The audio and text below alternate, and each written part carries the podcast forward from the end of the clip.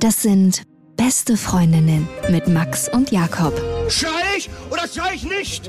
Und du sagst es mir nicht, aber ich schrei aber nicht. Leg mich doch am Arsch. Der ultra ehrliche Männer-Podcast. Hallo und herzlich willkommen zu Beste Freundinnen. Hallo? Euer Abführmittel für die Ohren. Mm. Ich war letztens beim Urologen. Was? Wieso? Ja, muss man ab und zu. Ich gehe nicht mehr, aus Gründen. Wirklich nicht? Ich war schon ewig nicht mehr. Ich habe kein Urologentrauma, aber ich war in meiner Jugend ja oft genug beim Urologen. Das muss gereicht haben für ein Leben. Ein ganzes Leben beim Urologen. Ich bin da angekommen und ich habe den gewechselt jetzt, weil mein letzter war ja am Cotti. Und das war wirklich so ein Junkie-Urologe, wo regelmäßig, ich habe es ja schon ein paar Mal erzählt, irgendwelche Junkies im Hausflur waren und sich einen Druck verpasst haben. Also richtig einfach auf der Treppe eine Spritze reingejagt haben. Mhm. Und es war wirklich, irgendwann dachte ich mir so, Alter, und auch die Praxis war einfach mega ranzig. Du dachtest dir, das ist so ein, so ein Fixer-Point irgendwie, wo die sauberes Spritzbesteck verteilen, aber nicht, dass du da gleich an einem Dödel ein paar Untersuchungen hast. Und ist es jetzt ein weiblicher oder ein männlicher Urologe, den du hast? Männlicher. Mhm. Also ich hätte auch gar kein Problem mit einer Frau. Wäre es besser? Ich habe einfach den nächsten genommen, der am nächsten dran ist bei mir. Also, das ist ja keine Präferenz. Ist mir wurscht. Ist es dir? Ich hatte damals eine weibliche und ich hatte dann, als sie im Urlaub war, mal eine männliche Vertretung. Und irgendwie war mir das unangenehm, von diesem alten Herrn angefasst zu werden, als 15-jähriger oder 14-jähriger Junge. Ich hatte es von der Wieso? Hat er, und? Kriegst du schon nah? Das war irgendwie anders. Keine Ahnung, bei der Frau wirkte es irgendwie natürlicher. Ich kann Ja? es nicht so, ja, keine Ahnung. Beim Mann dachte ich so, wa, wa, warum machst du das? Wa, was soll das? Das ist mein Job, verdammt. naja, stimmt, es ist schon so ein bisschen komischer Moment. Also, ich kam da ja auf jeden Fall rein in die Praxis und da waren nur alte Frauen.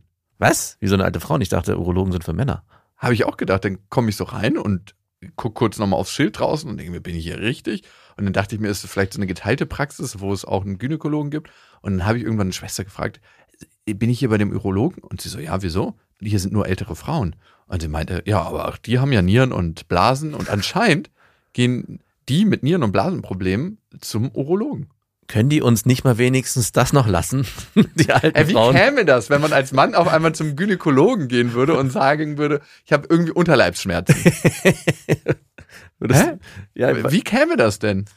Also darf ich zum Gynäkologen gehen? Nein. Also, Also darf du darfst, klar darfst du da hingehen, aber er aber kann dir könnte der mir helfen in bestimmten Situationen? Also klar, weil der hat ja auch eine, eine medizinische Ausbildung. Klar kann der dir bei vielen helfen, aber sein Facharzt hat er oder seine Fachärztin hat sie dann in eine andere Richtung gemacht. Also werde ich vorne komisch angeguckt und abgelehnt oder sagen die, nee, sie können kommen? Was haben sie denn für. Problem?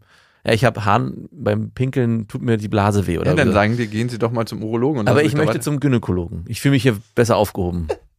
Ich sehe dich dann auf dem Spreitstuhl. naja, ich habe auf jeden Fall einen Check gemacht. Ich habe mich auf, ich mache immer generelle so Checks, also äh, einfach mal alles durchscreenen lassen, alle sexuell übertragbaren Infektionen. Weil mir das, ich meine, ich schlafe immer mit Kondom mit einer Frau, es sei denn, sie hat einen Test gemacht und ich habe auch einen Test gemacht. Und trotzdem ist es mir wichtig, regelmäßig Tests zu machen. Also alle zwei Jahre, würde ich sagen, mache ich einen. Mhm. Und bei mir, weil ich einen umfangreichen Test gemacht habe, muss auch ein Abstrich gemacht werden in der Harnröhre Äh.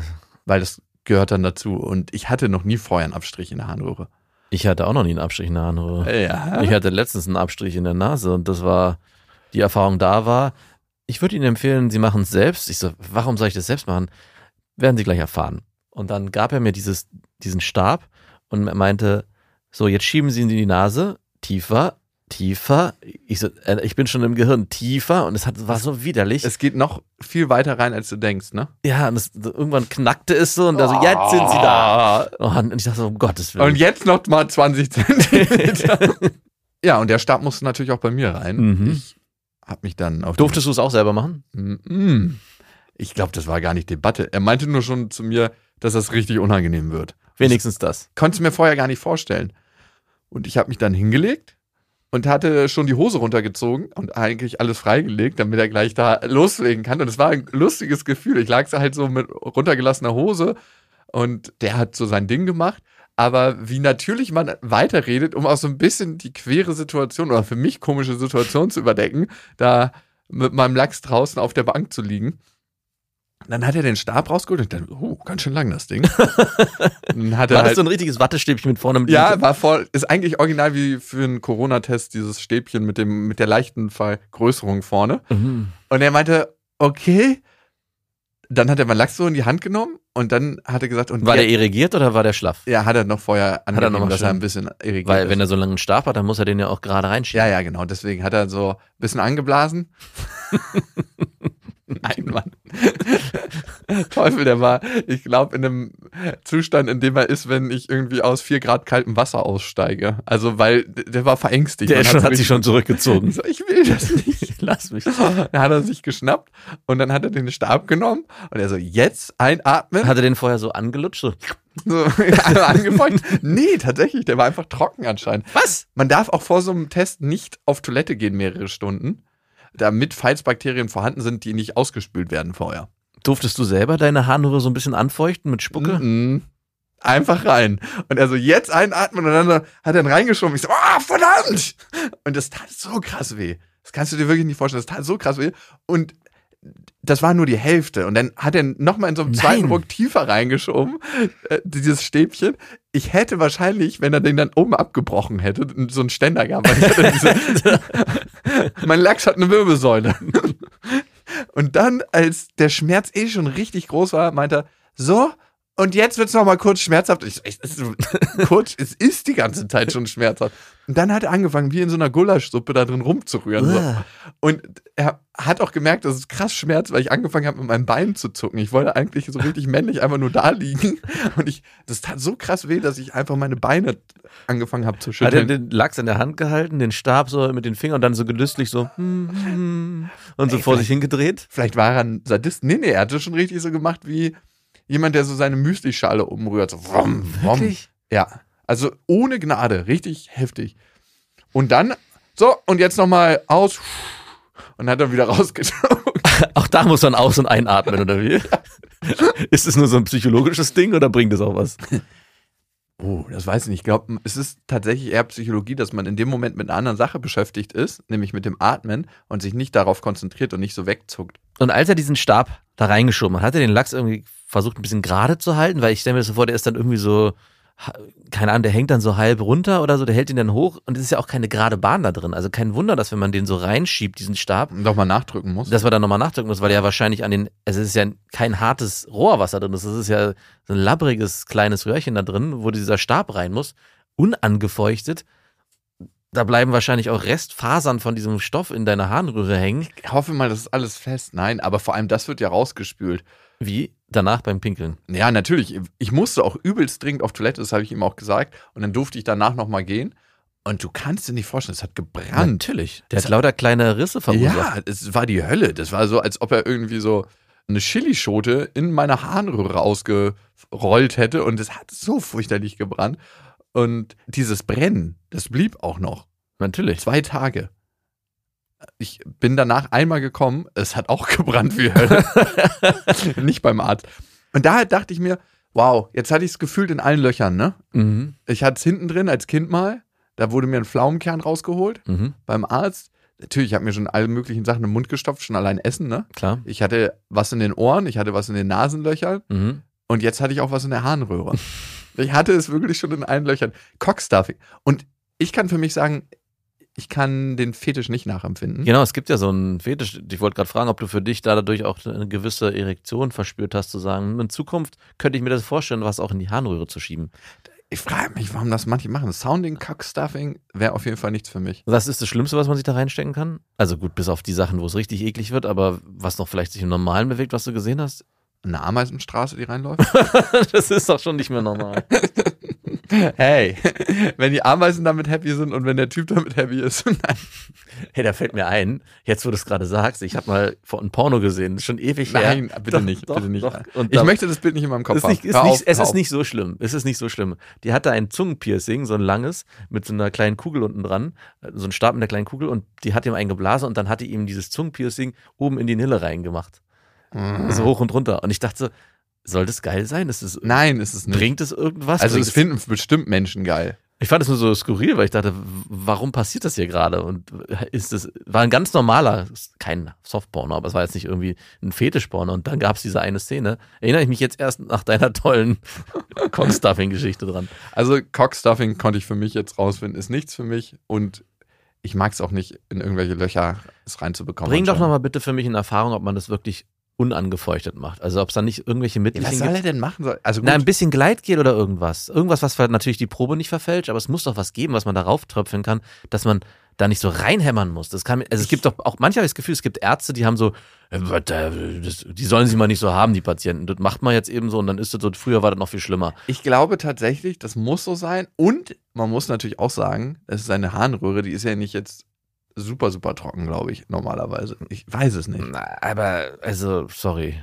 Es Also- war auf jeden Fall trocken rein und vielleicht war der Typ auch einfach ein Sadist und es gefällt ihm. Die das da trocken Vielleicht hat er einfach einen kleinen, ganz kleinen Mikropenis und jeder Mann, der kommt, äh, Und der einen größeren Penis hat, was dann wahrscheinlich nicht schwer ist, der Ja. kriegt von seinem Zaun zu spüren. genau so. Und Ähm, der Test wird jetzt dann was äh, herausfinden? Was für was, was ist das für ein Test nochmal? Naja, allumfängliches äh, Screening Mhm. auf STIs, ob ich gesund bin, aber ich gehe mal davon aus. Also ich habe ja A, keine Beschwerden, das hat ja nicht immer was zu sagen, aber B, war ich eigentlich immer auf Nummer sicher. Aber das wird jetzt nicht die neue, äh, mich wird jetzt nicht in zwei Wochen erwarten, dass der neue Corona-Test auch so stattfinden muss bei jedem. Wir haben ja ein ganz spezielles Testzentrum. Wir haben keine Reisebeschränkung mehr, aber die Tests haben sich ein bisschen verändert, um sie noch genauer zu machen. Und du siehst immer nur alle Männer gebückt rausgehen. Und dann gibt es so eine Gruppe von Frauen, die sich freiwillig zur Verfügung stellen. Ah ja. So, so die Quälerinnen. Mhm. Und die sagen, okay, gibt's die Stäbchen auch noch mal ein bisschen länger, weil Und vorne ein bisschen dicker. Da können wir einfach vorne nicht mit Sicherheit sagen, ob das alles so genommen wird. Ob wir da Kulturen draus züchten können aus den Proben. Okay, das war meine letzte Erfahrung. Ich glaube, das nächste Mal gehe ich halt wieder in zwei Jahren. Übrigens, ich glaube, was meinten die, ab 40 oder ab 45 hast du jedes Mal eine Prostata-Untersuchung, eigentlich, wenn du zum Urologen gehst. Ich habe mich mit der Arzthelferin noch unterhalten, als ich dann Blut abgenommen bekommen habe. Hatten wir noch ein lockeres Gespräch. Ich plaudere einfach immer so Ist gerne. es dann so, dass man äh, da das irgendwie komisch ist, wenn die wissen, okay, dem wurde gerade da was in den Penis reingesteckt oder in den Lachs, dass die dann sagen, ah ja, du bist es. Alter, die haben den ganzen Tag mit Leuten Ü70 zu tun, denen die irgendwelche Exkremente entnehmen. Das ist für die eine kleine Pause, würde ich mal sagen. Ja gut, aber ich hatte damals auch beim Urologen, war das, das stimmt, so lange ist es gar nicht her, musste ich mal eine Spermaprobe abgeben. Und ich habe mich danach auch noch so ein bisschen mit der Schwester unterhalten und für mich war das schon irgendwie seltsam, als ich erst den Becher raufgelegt Man habe. versucht so ganz Leute, habt ihr euch durch diese Klappe unterhalten? Hallo, Nee, nee, wer das- ist denn dahinter? Das war wirklich beim Urologen, da gab es keine Klappe. Es war wirklich, ich habe den Becher hingestellt und die hat den genommen und dann noch so, ja, und die war so ihr Hat die so, so eine Nase genommen? So, oh, ich würde mal über eine Ernährungsumstellung nachdenken. Nein, darüber haben wir nicht geredet. Aber, Aber es, war schon sehr skurril, so danach in so einen ganz lockeren Smalltalk zu verfallen. Aber gut, meine Situation war ein bisschen anders. Ich musste da irgendwie im, nee, stimmt gar nicht. Ich durfte die Spermaprobe zu Hause erstellen ah, und sollte dann damit zum Arzt und die abgeben. musste die frisch sein? Ja, die sollte frisch Hast du sein. gesagt, ist noch warm. Ist noch, ich habe mich, ich hab mich sehr beeilt. Was bei mir nicht schwierig ist. Hätte ich gewusst, es wäre auch eine super Anmachsituation. Hätte ich gewusst, dass sie so attraktiv sind, wäre mir das gar nicht so schwer gefallen. Und dann den Becher. Da, da hätte ich schon die Handschellen, da hätte sie wahrscheinlich schon den Notknopf gedrückt. Klick, klick. Schnappt ihn euch, den Perversen. Übrigens gar nicht so schwer fallen und bisschen früher kommen. Wir haben eine interessante Hörermail zum Thema bekommen. Und die kommt von Lina. Und Lina schreibt uns an best.bestefreundinnen.de. Ich habe mal eine Frage, beziehungsweise mir ist etwas aufgefallen. Ich habe jetzt schon mehrfach erlebt, dass wenn ich mit einem Mann regelmäßig schlafe, immer nur beim ersten Mal mit ihm zum Orgasmus komme. Hä? Beim nächsten und bei weiteren Malen nicht mehr. Woran könnte das liegen? Vielleicht daran, dass die Spannung und Aufregung beim ersten Mal noch höher ist und etwas Neues ist, vor allem, weil man sich vielleicht bisher nur vom Schreiben kannte? Mir ist auch aufgefallen, dass Männer sich beim ersten Mal richtig Mühe geben, die Frau zu befriedigen, vielleicht damit sie denkt, dass er gut im Bett ist und ihn wieder haben will. Aber ab dem zweiten Mal lassen sich die Männer dann bedienen. Ja, ich würde sagen, Nina, da hast du ja schon deine Lösung gefunden. Also vielleicht ist es die Art und Weise, wie sich die Männer anstrengen. Ich kann das für mich selber gar nicht sagen. Ich habe das noch nie gehört, dass eine Frau nur beim ersten Mal kommt. Ich hatte das auch schon bei ein, zwei Frauen, die beim ersten Mal mehrmals gekommen sind, multiple Orgasmen und beim zweiten Mal musste ich mich richtig abrackern. Wahrscheinlich ist so der. Na gut, ich hatte dann schon irgendwie so eine Erwartungshaltung, wenn eine Frau recht leicht zum Orgasmus kommt. Das habe ich mir dann auch nicht auf meine eigenen Fahnen geschrieben. Die, die sich ja einfach einreiten. Eklig, ja, ey. Das. Wildpferd war ja gar nicht so schwer. Und Die habe ich ja ganz gut gebändigt. Ja, und dann wolltest du nächstes Mal einen Sattel aufsetzen, dachtest du, das machst du ja einen easy Ausritt? Nee, nee, nee, nee, nee. Nee, nee, das ist schon jedes Mal wieder aufs Neue. Man trifft sich immer wieder neu. Nee, und ich wusste erst gar nicht, woran es bei ihr lag. Sie hatte mir mal gespiegelt, dass sie, sobald sie merkt, dass es ein bisschen emotionaler wird, sich auch verkrampft quasi. Dass sich Ah, da dann ein anderer Modus einstellt, dass sie nicht mehr so locker ist. Und viel mit dem Orgasmus einer Frau hat ja nicht nur mit der physikalischen Penetration zu tun, also mit dem, was an Reizen tatsächlich ankommt und mit der Stimulation, sondern auch mit dem Mindset, mit der Psyche. Und für sie hat sich das dann geändert, sobald man sich mehrmals getroffen hatte und man einfach intimer miteinander geworden ist.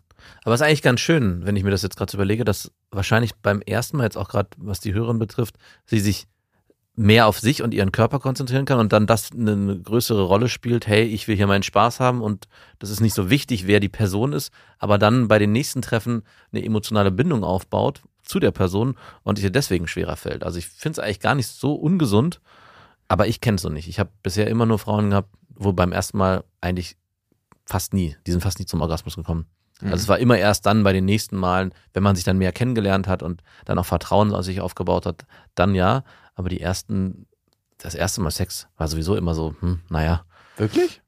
war schon gut, aber ich habe schon die Erfahrung gemacht, die nächsten Male wurden, es wird dann von Mal zu Mal besser, weil man sich halt besser kennengelernt hat, auch besser verstanden hat, okay, der bewegt sich so, man bewegt sich so, der steht auf das, der steht auf das. Man hat sich halt angenähert mit jedem Mal und irgendwann hat man so einen so einen Middle Ground gefunden, okay, das finden wir beide geil. Also was ich merke, ich persönlich kann mich beim allerersten Mal nicht so richtig voll reingeben und fallen lassen. Genau, das ist es im Prinzip. Also ich, vielleicht kann man sich 70, 80 Prozent fallen lassen. Ja. Und wenn man dann mehrmals miteinander Sex hatte, dann fallen so auch nach und nach die Hüllen. Und es ist einem eigentlich alles egal. Und es ist nur noch Sex halt. Ne? Ja. Also plus, natürlich, wenn man jemanden besser kennenlernt, finde ich, baue ich ja auch auf einer emotionalen Ebene, muss ja nicht verliebt sein oder Liebe sein, zumindest einen Bezug zu der Person auf, Ja. der tiefer wird. Und das verändert auch dann den Sex. Lina, für dich vielleicht, A, beobachte mal, ob irgendwas emotional sich verändert mit den Männern und ob das Einfluss nimmt auf deinen Orgasmus. Und das andere, wenn du merkst, dass sich beim Mann etwas verändert, dann nicht einfach bedienen, sondern das ansprechen. Du, das habe ich ja beim letzten Mal anders erlebt, den Sex, und den fand ich sehr schön. Ich bin hier mit einer ganz anderen Erwartungshaltung in die Runde 2 gegangen und Ja. bin wirklich enttäuscht, muss ich sagen, von dir. So vielleicht nicht, aber dass man schon anspricht und sagt, hey, du kannst es ja auch lustig und scherzhaft ansprechen. Du machst ja gerade den männlichen Seestern. Was Ja. würde deine Mama dazu sagen, wenn du so underperformst? Das hast du aber beim ersten Mal anders gemacht. Irgendwie so einen lustigen Spruch kann man erstmal probieren. Und Ich weiß nicht, ob das die richtige Empfehlung ist, mal so einen lockeren Spruch. ich finde so einen lockeren Spruch richtig gut. Und dann schau mal, was da passiert. Aber wow, ist ein außergewöhnliches Phänomen. Aber geil, dass du kommst. Also geil, dass du überhaupt kommst. Das ist ja für dich schön, glaube ich. Das ist, äh, ja. Ist es dir wichtig, ob eine Frau kommt oder nicht? Ja, schon. Also, äh, beziehungsweise habe ich ja irgendwann auch dann verstanden, dass es kein schlechter Sex für die Frau sein muss, wenn sie nicht kommt. Also es Mhm. muss nicht unbedingt, hängt nicht miteinander zusammen. Als ich das dann verstanden habe, war es für mich dann nicht mehr so dramatisch, wenn die nicht gekommen ist, sondern dann war es mir eher wichtig, dass wir beide oder dass ich auch ihre Bedürfnisse befriedigen konnte und das Gefühl hatte, okay, sie hatte eine gute Zeit. Aber es ist schon nicht unwichtig. Also wenn jetzt eine Frau irgendwie, keine Ahnung, fünf, sechs, sieben Mal hintereinander nicht gekommen wäre, hätte ich schon gesagt, Moment mal, was ist hier los? Äh, Wirklich? Ja, ich hätte, klar, ich hätte auf jeden Fall das Gespräch gesucht. Ob es jetzt an mir liegt, ob wir was verändern müssen. Ob, also jetzt nicht bei den ersten Malen, aber als ich dann irgendwann eine gewisse... Bist, bist du schon gekommen? Gar keinen Mucks von sich gegeben. Das mag ich ja immer die Nachfrage von Männern so. Bist du schon gekommen? Nee, hast du was bemerkt? Also nein, bin ich nicht. Nein, aber, aber es ist jetzt vorbei. Was ich immer ein bisschen komisch finde, ist, wenn die Frau mir nach dem Sex sagt, ey, ich war so kurz davor, du hättest einfach nur 20 Sekunden so weiter. Oh, ey, ja, das hasse ich, den Spruch. ja, da denke ich mir so, ja, sag doch was. Ja, oder Also- sind es wirklich nur die 20 Sekunden oder ist die Zeit vielleicht nicht mehr ganz realistisch wahrgenommen worden? Ja, So, dass, das. dass vielleicht die 20 Sekunden davor schon hätten eintreten können, aber eigentlich fünf Minuten waren Ich oder hätten sein müssen. immer gut, wenn eine Frau kurz vorm Kommen ist, dass sie einfach eine Ansage macht, bitte in der Position weiter. Wie, eine Fahne hochzieht? Oder? Nein, einfach sagt, ey, genau so weitermachen. Ah, okay, okay. Also genau in dem Tempo. Manche denken ja auch dann, dass sie irgendwie etwas verändern müssen. Ja, was, viele Männer denken, wenn sie den Satz hören, genauso weitermachen, dann müssen sie erst richtig fängt auf einmal der Rammler an. Aber eigentlich ist es ja dann meistens nur genau so ja. eben weitermachen. Nicht das Tempo verändern. Klar muss man da auch mal mit jeder Frau individuell drüber reden, aber die meisten Frauen, die ich erlebt habe, eigentlich dann tatsächlich genauso weitermachen.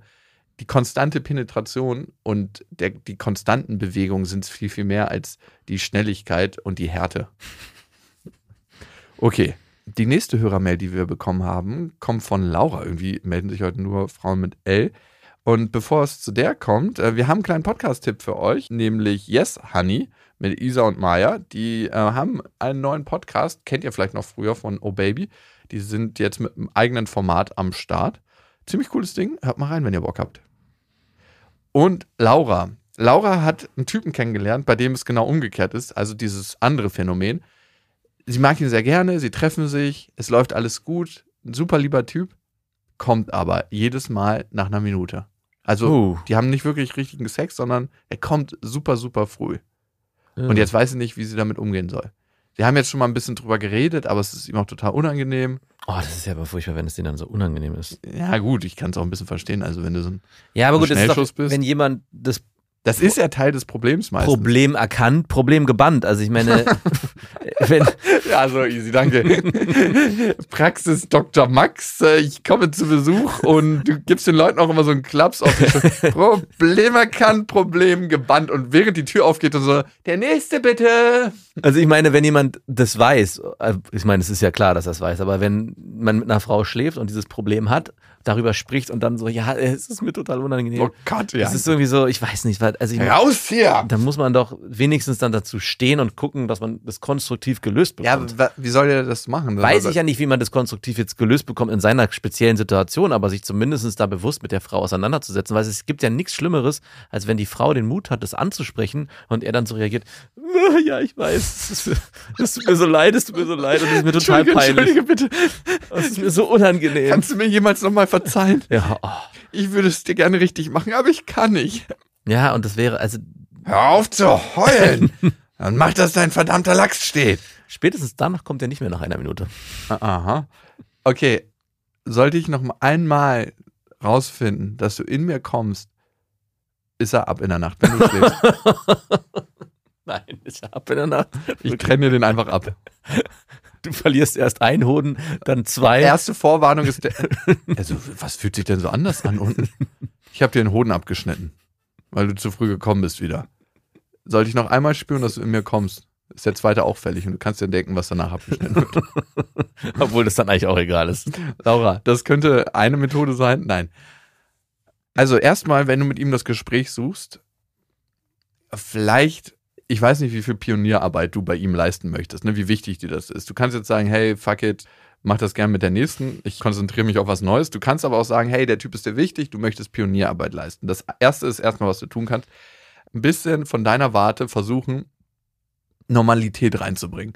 Du kannst nicht unbedingt sein Selbstbewusstsein stärken, weil Selbstbewusstsein hat man ja selber, aber du kannst dafür sorgen, dass eine Ebene geschaffen wird, wo er das für sich selber tun kann. Also erstmal sagen, hey, hatte ich schon ein paar Mal, ist jetzt auch erstmal was, was ich finde, eine gesunde Basis zur Arbeit gibt, die Beziehung, die wir bisher haben.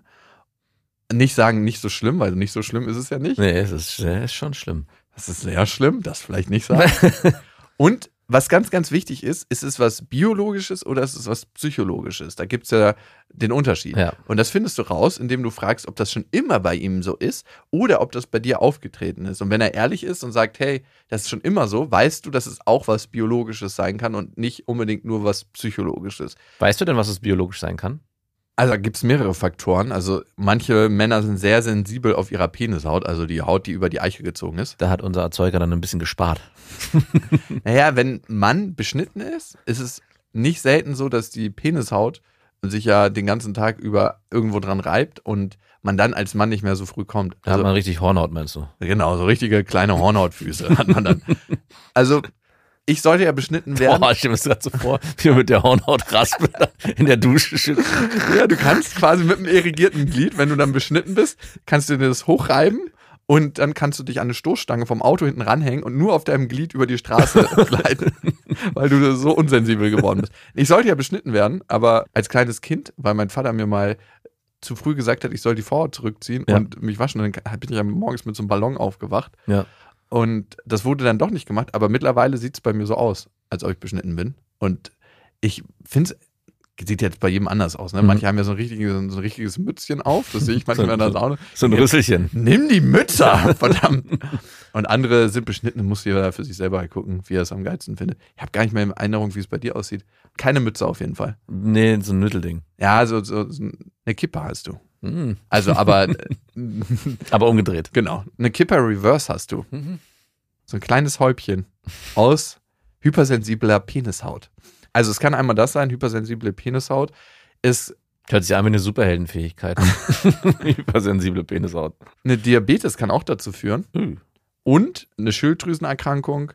Manche Männer haben einfach Prostataprobleme, also eine gute, gesunde Prostata hilft ja auch, das auch zurückzuhalten. Und übermäßiger Alkoholkonsum kann auch dazu führen. Ah. Es wäre auch eine Methode, das zu trainieren, zu gucken, dass man seine Prostata stärkt. Das kann man auch unterwegs machen. Man hat zwischen Schornstein und Lachs so, so einen Muskel und man merkt das auch, wenn man den anspannt. Mach mal.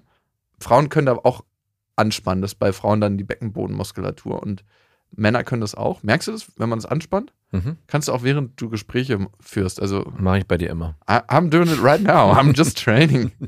In my training process. Nee, das könnte man zum Beispiel machen. Das hilft tatsächlich. Aber es ist auch ein super wichtiger Aspekt, wirklich zu checken, ob körperlich was ist, bevor man da äh, anfängt. rumzulabern. Ja. Und das Zweite ist natürlich, dass es auch eine psychologische Komponente haben kann. Und wenn er darauf schon sehr sensibel reagiert hat, so, ich bin nichts wert, dann gehe ich davon aus, dass die psychologische Komponente gar nicht so unwichtig ist und dass er Glaubenssätze in sich trägt, die er auch immer wiederholt. Ich bin kein guter Liebhaber, ich kann es dir nicht besorgen. So eine Sachen werden in ihm drin sein, so alles oder nichts Gedanken. Ich bin ein Versager, weil ich zu früh zum Samenerguss komme. Und diese Sachen versucht man dann in der psychologischen Beratung oder auch in einer Therapie aufzulösen. Mhm. Und in dem Moment, wo sich diese Glaubenssätze auflösen, gibt es die Chance, anders darauf zu reagieren. Und das wäre vielleicht auch eine Methode, da zu gucken. Gibt es ja auch Spezialisten im therapeutischen Bereich? Ja, klar, Sexualtherapeuten. Also, Will- Willst du so einer irgendwann mal sein? nee, wieso? Also, Äh, Warum? Komme ich, So, komm ich dir so rüber? so Guru-mäßig. So, den, guck mal jetzt, wenn ich dir jetzt einen runterhole, du hast doch gar kein Problem damit. Also, Und- frag ihn mal, Laura, Und deine Sessions sind alles One-Minute-Workshops. frag ihn mal, ob er kommen würde, wenn ihn dein Vater einen runterholt. oh, das wäre ein gutes Training. Dann weißt du, es nicht nur biologisch, sondern psychologisch. Papa nicht, Papa nein, hör auf, hör auf. ah. Oh, fandest du in dem anderen Kontext ganz schwierig. Ähm, ich hatte auch noch mal gedacht, man könnte auch mit so kleinen Retourkutschen arbeiten. Immer so, wenn man Gespräche führt, du, die Zeit ist um, die Minute ist vorbei. Beeilung, mein Lieber. Schnell, schnell, schnell. Du wolltest ja die Serie mit mir gucken, na? Wir haben leider nur eine Minute Zeit. Ich habe nur leider eine Minute für deine persönliche Befriedigung bereitgestellt. Nein, also das ist, glaube ich, und da muss er auch für sich selber gucken, dass er sich selber auch Hilfe sucht. Du bist ja nicht für ihn und für seine sexuelle Performance zuständig. Du kannst ihn bei bestimmten Dingen an die Hand nehmen und auch dein Part tun, wenn du das möchtest. Das ist deine Zeit, deine Lebensenergie, die du investierst. Aber am Ende ist er dafür selber verantwortlich und muss gucken. Und natürlich gibt es auch so Sachen wie Medikamente, die man einnehmen kann. Ne? Mhm. Also das sind dann bestimmte Formen von Antidepressivern, die man einnimmt und die dabei helfen. Ich dachte jetzt, du meinst, äh, Viagra? ja, sowas. Mhm. Also klar, ist auch eine Methode. Also es gibt verschiedene Möglichkeiten. Am Ende finde ich immer, hat man eine gewisse Selbstverantwortung und kann da auch Handlungen einleiten, wenn man sagt, hey, das stört mich. Vielleicht stört es ihn aber auch gar nicht, Laura. Vielleicht sagt er, Nee, Ah. es ist ihm ja sehr unangenehm. stimmt, true, vergessen. Schön wäre, wenn, er, wenn man die Minuten vielleicht so aufsparen könnte. So, wenn man sagt, okay, wenn wir fünf Tage keinen Sex haben, dann habe ich jetzt fünf Minuten Zeit. Vielleicht funktioniert er ja so nach dem Muster. Wenn du ganz lange keinen Sex hattest, sagen wir mal drei, vier Monate, Mhm. kommst du dann schneller oder langsamer? Mm, Das w- würde ich gar nicht so pauschal beantworten können. Kann beides sein. Also es kann sein, es ist genauso umgekehrt, ja, wenn wir, wenn ich viel Sex habe, wenn wir irgendwie in der Woche oder so mehrmal miteinander schlafen, hm, dann kann es schon sein, dass es auch dann dazu führt, dass ich schneller komme. Und beim ersten Mal aber nicht so. Also es ist gar nicht so pauschal zu beantworten, aber ich merke, wie frustrierend es sein muss, wenn man einen Partner hat. Also vor allem jetzt einen Mann, ich weiß nicht, bei einer Frau, klar, ist es vielleicht auch frustrierend für den Mann, aber es ist nochmal ein bisschen was anderes, was Standhaftigkeit vor allem angeht. Wenn man als Frau einen Partner hat, den man sehr liebt oder auch mit dem die Zeit einfach genießt und der nach einer Minute die Sache immer vorbei ist, das führt auch dazu, dass man, glaube ich, irgendwann gar keinen Bock mehr hat auf Sex. Das ist äh, sehr schade eigentlich. Ja. Also deswegen würde ich schon versuchen, das da offen anzusprechen und Lösungsansätze anzugehen, die euch beiden helfen. Ja, aber was macht man eigentlich, wenn es nichts gibt, was man, also was ist es, wenn derjenige Dann entscheiden, weil erstmal würde ich sagen, ist der Weg der Hoffnung den Weg, den man gehen kann. Spritzt du eigentlich lieber rauf oder rein bei einer Frau? Hm, es kommt auch drauf an. Ja? Hm, ist auch unterschiedlich. Also, Und es kommt auch auf, nicht nur auf die Frau an, es kommt auch auf die Situation an. Ja? Wo spritzt du hin? Wo, wo immer es auch hin. wo immer Gras wachsen, wachsen soll. genau. äh, nee, also es ist wirklich unterschiedlich. Also manchmal, also ganz selten, wenn ich vielleicht sogar Bock auf eine Runde 2 habe, dann definitiv nicht, nicht rein, ne? Nicht rein, ne? Weil es dann nicht so geil ist bei Runde 2. Nee, genau. Ja. Okay. Wir haben noch ein paar Beschwerden gekriegt zu unserer großartigen Folge zu Totilas, dem Zuchthengst. und es gab darüber Beschwerden, dass wir das Verhältnis von Van Gaal, glaube ich, hieß der Reiter von Totilas, der ja ein sehr, sehr inniges Verhältnis zu seinem Zuchthengst, der dann leider an einer Kolik, glaube ich, verstorben ist, gehabt hatte und ihm einen Abschiedsbrief zukommen lassen hat. Und dass wir uns darüber lustig gemacht haben, dass sie, der Reiter dem Pferd seine Liebe bekundet und wir das in Dreck ziehen. Dazu kann ich nur sagen, wir möchten uns hiermit entschuldigen. Nicht. Ich wollte gerade sagen, wollte ich wirklich entschuldigen? Nein, Mann, natürlich nicht. Ey, ich kann nur sagen, ich finde, wenn er wirklich sich mit Totilas hätte verbinden wollen, der, das Pferd ist tot, der kriegt den Brief eh nicht mehr. Ja. Also, wenn er einen Brief schreibt und so eine öffentliche Kundgebung macht, dann will er sich nicht mit dem Pferd verbinden, sondern mit den Menschen, die das lesen können und für sich als Gefühl einordnen. Das ist das Erste. Weil sonst könnte man sich in Gedanken einfach mit dem Pferd verbinden und braucht so einen Brief auch nicht in die Öffentlichkeit stellen. Das wird wahrscheinlich sogar einen Grabstein haben. Da kann er ja in stillen, ruhen Momenten hingehen und, äh, und dem sich gedanklich zollen. mit dem austauschen und sagen, hey, Tutila ist geil, dass du mir so viel Kohle eingebracht hast. War eine coole Zeit mit dir. dass du mir so viel Kohle eingebracht hast. Oder was auch immer. Du warst eigentlich nur ein Nutzpferd für mich. Du bist ein Nutztier. und das Zweite, was ich immer denke, ist, bin jetzt kein richtiger Reiter. Ne? Ich reite ab und zu mal auf Pferden und mir macht das auch Spaß. Also ich finde es auch cool. Trotzdem frage ich mich immer, ah, warum machen wir so einen Unterschied, wenn Leute auf Elefanten reiten und dann auf Pferden? Warum wird da immer so ein Riesenunterschied gemacht? Klar, im Einreiten gibt es Unterschiede und so, keine Frage. Aber ich finde beides genauso richtig, wie ich es falsch finde. Mhm. Und meine Tendenz geht immer mehr dahin, dass ich denke, irgendwie ist es schon komisch, dass wir auf irgendwelchen Tieren reiten. Also ja. so das, das Feeling dazu ist komisch. Ne? Und was ich dann noch komisch finde, ist, dass wir immer so einen riesen Unterschied machen. Das Schwein, das wird einfach nachts abtransportiert. Schwein, du kommst jetzt in die Schlachtung und äh, wirst abgemurkst. Und dann, ah, dieser Hund, das ist so ein schönes Tier. Der hat zweieinhalbtausend Euro gekostet beim Züchter. Übrigens der älteste Begleiter des Menschen, der Hund. Mhm. Also ich hätte ja gedacht, das wäre irgendwie ein anderes Nutztier, die Kuh oder so. Ja, das hätte ist ich auch tatsächlich der Hund. Der treueste und längste Begleiter. Wurde der am Anfang auch gegessen? Er wird immer noch in manchen ja, das weiß gegessen. Ich, also klar, in der Nachkriegszeit, in Kantonen in der Schweiz, in manchen, wenn ein Hund zum Beispiel zu viele Junge geworfen hat, dass das einfach auch, wenn die Leute nicht viel Geld hatten. Aber es ist jetzt nicht die Regel. Mhm. Meine Frau meinte auch zu mir, dass sie ihrem Pferd damals einen Abschiedsbrief geschrieben hat. Ja? Aber ich glaube, da war sie acht. Aber hat er den noch gelesen? ich kann es ja mal fragen. Hast du das? Ich kann schon verstehen, wenn man so eine emotionale Beziehung zu was aufbaut. Es geht ja immer um die, emotionale Beziehung, um den Bezug. Wir haben den nicht zu irgendwelchen Schweinen, die ins Schlachthaus gebracht werden, sonst könnten wir es nicht machen. Also sonst wäre das nicht möglich. Es geht am Ende immer um das Gefühl, um das Gefühl, dass wir zu Dingen haben. Und mal ganz ehrlich, wir verurteilen doch auch nicht, dass er diesen Brief geschrieben hat an sein Pferd. Der kann doch machen, was er will. Klar. Das war doch am Ende, also. Verdammter Spaß, ey. genau. Ich frage mich manchmal eh, warum sich Leute immer so Mühe machen und sich so krass aufregen über Sachen. Also klar ist manchmal das Feedback wichtig für uns, ne? Sonst, und äh, es gibt auch Sachen, wo, die wir schon gesagt haben, ja, ui, ui, ui, die ganz schön nach hinten losgegangen sind einfach.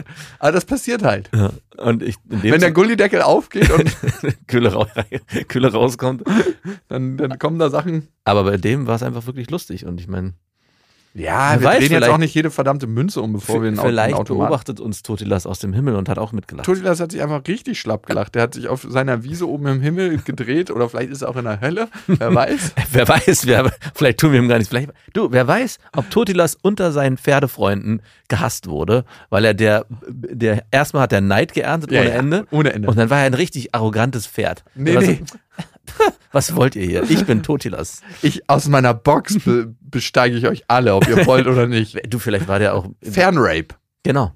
Der war ja auch der einzige von vielen, naja, wahrscheinlich eine Was Zuchtbetrieb. ist das eigentlich, eigentlich, dass wir Pferden das Sperma abnehmen, um das dann irgendwo reinzupflanzen, ohne dass die Pferde sich selber dafür entschieden hatten, miteinander zu schlafen? Das sind halt Nutztiere. Ja, aber eigentlich, stell dir mal vor, man würde das bei Menschen machen, das Sperma so rausnehmen und irgendwo anders reinfüllen und sagen, du bist jetzt schwanger, übrigens von dem und dem. Hä, ich wollte gar keine Kinder kriegen.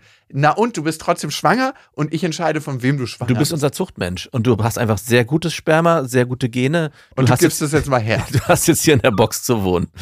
Du, Ich möchte aber, raus auf weißt die du, Wiese. aber weißt du was? Am Ende, wenn du dann gestorben bist, kriegst du einen Brief von uns.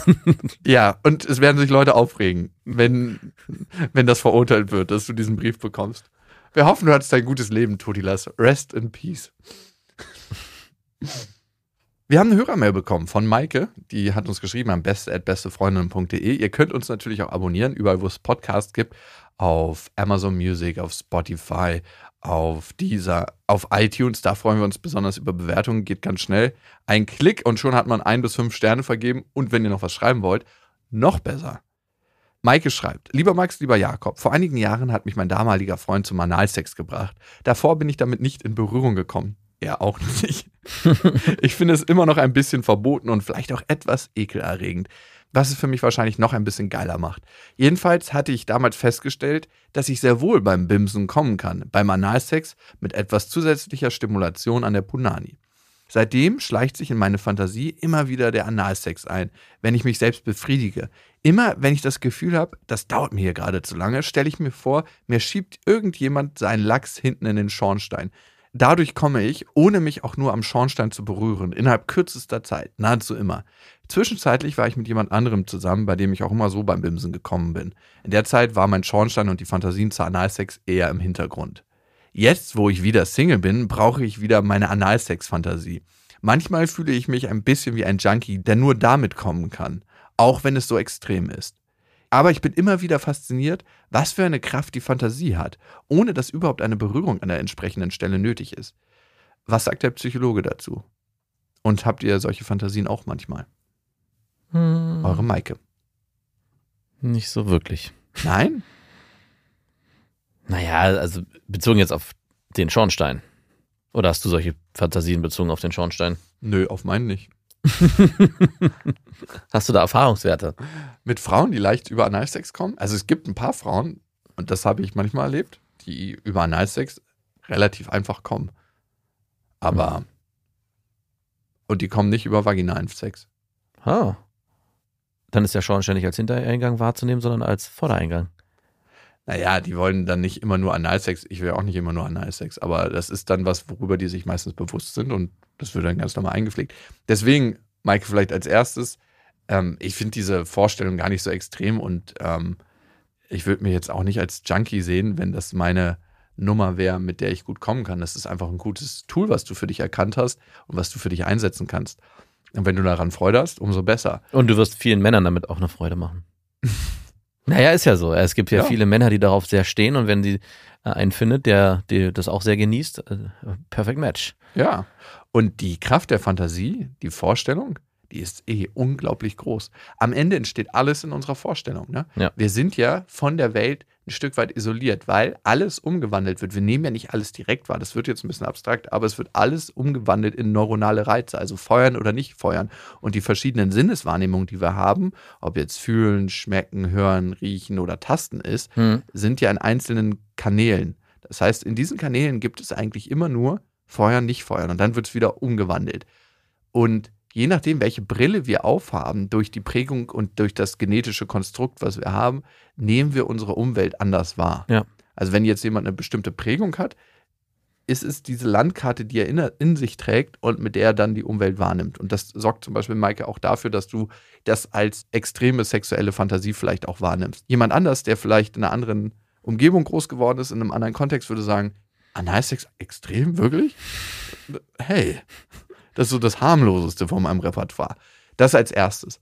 Dass die Fantasie kraftvoll ist, glaube ich, merken wir spätestens, wenn man feuchte Träume hat. Hast du manchmal feuchte Träume? Hattest du mal einen? Mm, ja, ich hatte letztens irgendwie vor einem Monat mal wieder einen. Da war ich aber sehr irritiert, weil ich eigentlich keine mehr habe. Hast du, also, hast du feuchte Träume noch? In den letzten vor fünf Jahren vielleicht. Ja. Aber ich finde es schon krass, dass man einen Traum hat und sich eigentlich nicht anfasst. Ja. Und in diesem Traum allein durch die Vorstellung, durch das neuronale Programm, was abgefeuert wird, kommen kann. Ich habe schon mal, jetzt wo ich nochmal überlegen, vor kurzem einen feuchten Traum gehabt, den ich abgebrochen habe, weil ich nicht wollte, dass dann alles feucht ist im Bett. Ein feuchter Klartraum. Also du warst dir bewusst im Traum, dass du träumst? Äh, ich bin mir dann bewusst geworden. Also ah. es, es, war erst ein Traum, da habe ich immer gedacht, Moment, hier passiert gerade was und habe dann irgendwann gecheckt, das ist nicht echt. Und ist es nicht mit meiner Frau?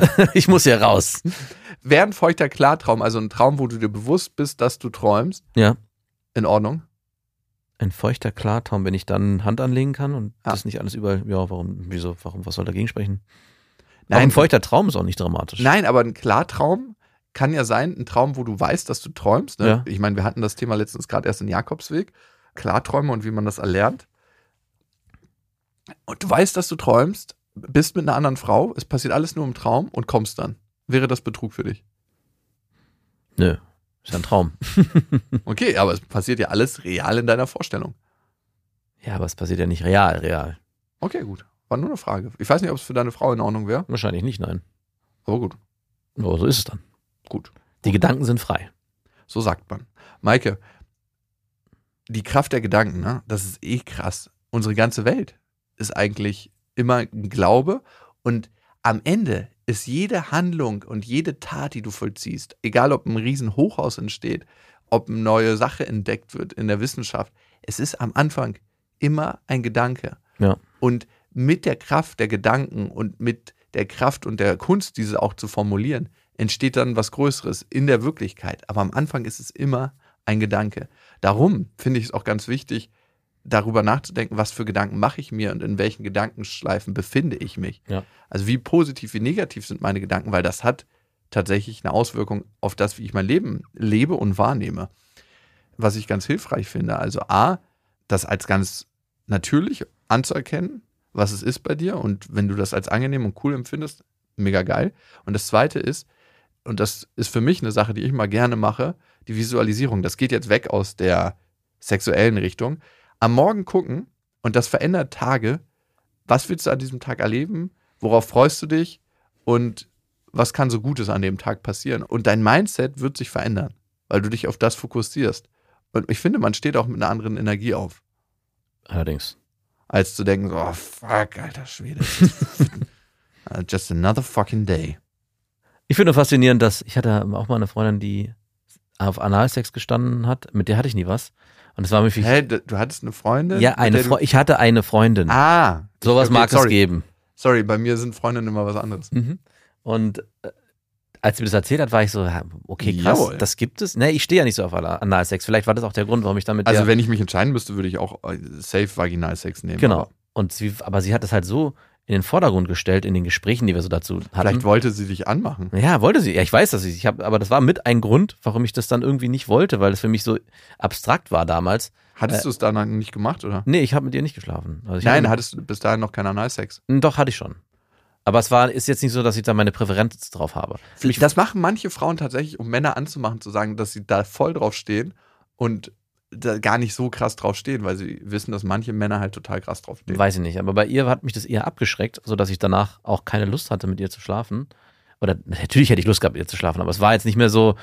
Äh, irgendwie hat es, hat es ein bisschen entzaubert, weil ich, ja, weil diese Präferenz mich so irritiert hat. Also die mhm. Präferenz auf Analsex hat mich äh, einfach in der Phase meines Lebens irritiert, dass ich gedacht habe, nee, das brauche ich mit der nicht. War das so ein Gedanke von wegen, ah, die lässt sich immer einen Arsch bumsen? Es hatte nichts mit anderen Typen oder so zu tun, sondern einfach nur, so wie ich sage, es hatte, war nur die Präferenz, die sie hatte. Also, wenn sie gesagt hätte, äh, ich habe den Fetisch, keine Ahnung, dass du mir mich ver verprügelt Dass oder ich was dir auch was in die immer. Harnröhre stecken darf. Genau, hätte das vielleicht einen ähnlichen Effekt gehabt. In der Phase meines Lebens war es so, dass ich, dass ich für mich dann, sie war dann in meinen Augen für mich nicht mehr so geil wie davor. Punkt. Schade. Achso, vielleicht aber auch, weil du nicht mehr so viel entdecken konntest. Also vielleicht, weil diese gesagt hat, so, das ist schon mal. Kann natürlich aber sein. ich finde es manchmal ganz geil, wenn Frauen ihre Präferenzen Natürlich fand ich es geil, aber für mich war es halt Es keine braucht Präferenz. vielleicht aber auch eine gewisse männliche Reife, um das Genau. handeln zu können. Vielleicht. Wenn eine Frau sagt, hey, darauf stehe ich, das finde ich geil. Und wir hatten ja bis dahin auch noch keine sexuelle Berührung. Das war sowieso alles. Äh, Vielleicht ein bisschen zu früh. allerdings. Mhm, okay, verstanden. Maike, viel Erfolg auf dem Weg deiner sexuellen Erfüllung. Euch natürlich auch. Bis dahin. Wir wünschen euch was. Das waren Beste Freundinnen mit Max und Jakob. Jetzt auf iTunes, Spotify, Soundcloud, dieser YouTube und in deinen schmutzigen Gedanken.